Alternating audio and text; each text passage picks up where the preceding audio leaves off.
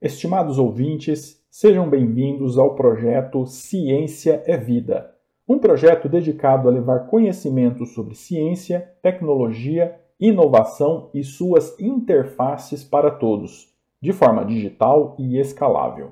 Hoje trouxemos uma questão do Exame Nacional do Ensino Médio, o Enem, ano base de 2020, e a questão é a questão 105 da prova amarela da área de Ciências da Vida e suas tecnologias.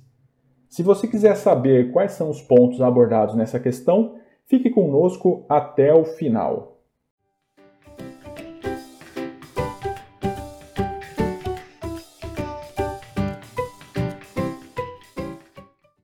Questão 105. Grupos de proteção ao meio ambiente conseguem resgatar muitas aves aquáticas vítimas de vazamentos de petróleo. Essas aves são lavadas com água e detergente neutro para a retirada completa do óleo de seu corpo e, posteriormente, são aquecidas, medicadas, desintoxicadas e alimentadas.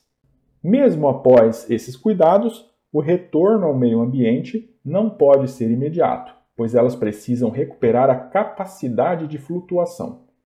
Para flutuar, essas aves precisam de recuperar o tônus muscular, na alternativa A. Alternativa B, restaurar a massa corporal.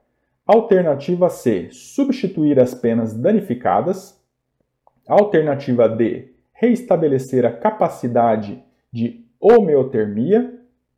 Ou alternativa E, refazer a camada de cera impermeabilizante das penas. Muito bem.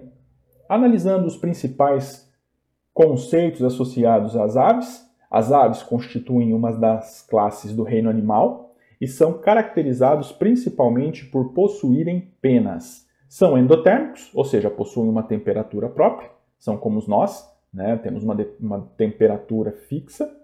São ovíparos, ou seja, botam um ovo e o embrião se desenvolve no ovo, fora do corpo da mãe, e possuem apêndices locomotores anteriores modificados em asas, bico córneo e ossos pneumáticos, ou seja, ossos com cavidades cheias de ar para ajudar na flutuação e para ajudar na redução do peso.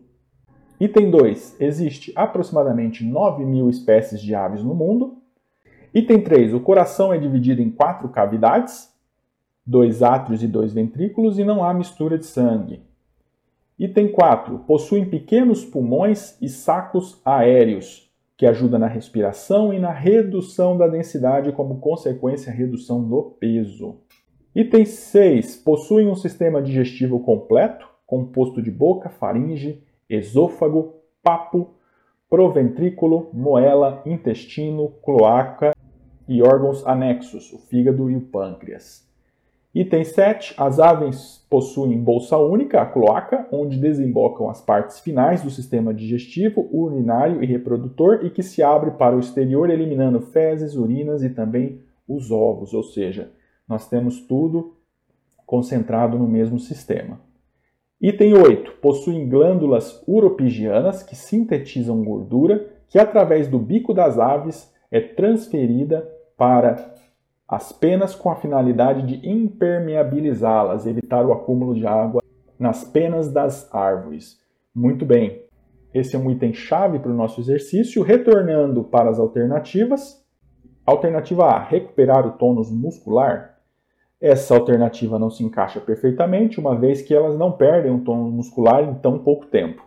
Restaurar a massa corporal? Também não, porque elas são alimentadas durante esse processo. Substituir as penas danificadas?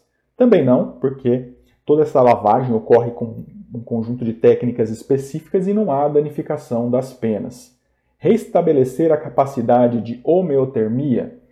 A capacidade de homeotermia, ela segue preservada enquanto o animal estiver vivo, e ela ali é aquecida unicamente para que ela não sofra um processo de hipotermia. E refazer a camada de cera impermeabilizante das penas. Isso é importante, isso realmente acontece, uma vez que quando há a lavagem da ave com água e detergente, também é retirado essa cera, que nada mais é do que o óleo solidificado, que impermeabiliza as penas. Muito bem, neste caso, a alternativa que melhor se encaixa na questão é a alternativa E, refazer a camada de cera impermeabilizante das penas. Excelente! Esperamos que o conhecimento apresentado hoje possa colaborar com o seu crescimento pessoal e contribuir para a sua jornada de vida. Até a próxima! Tchau!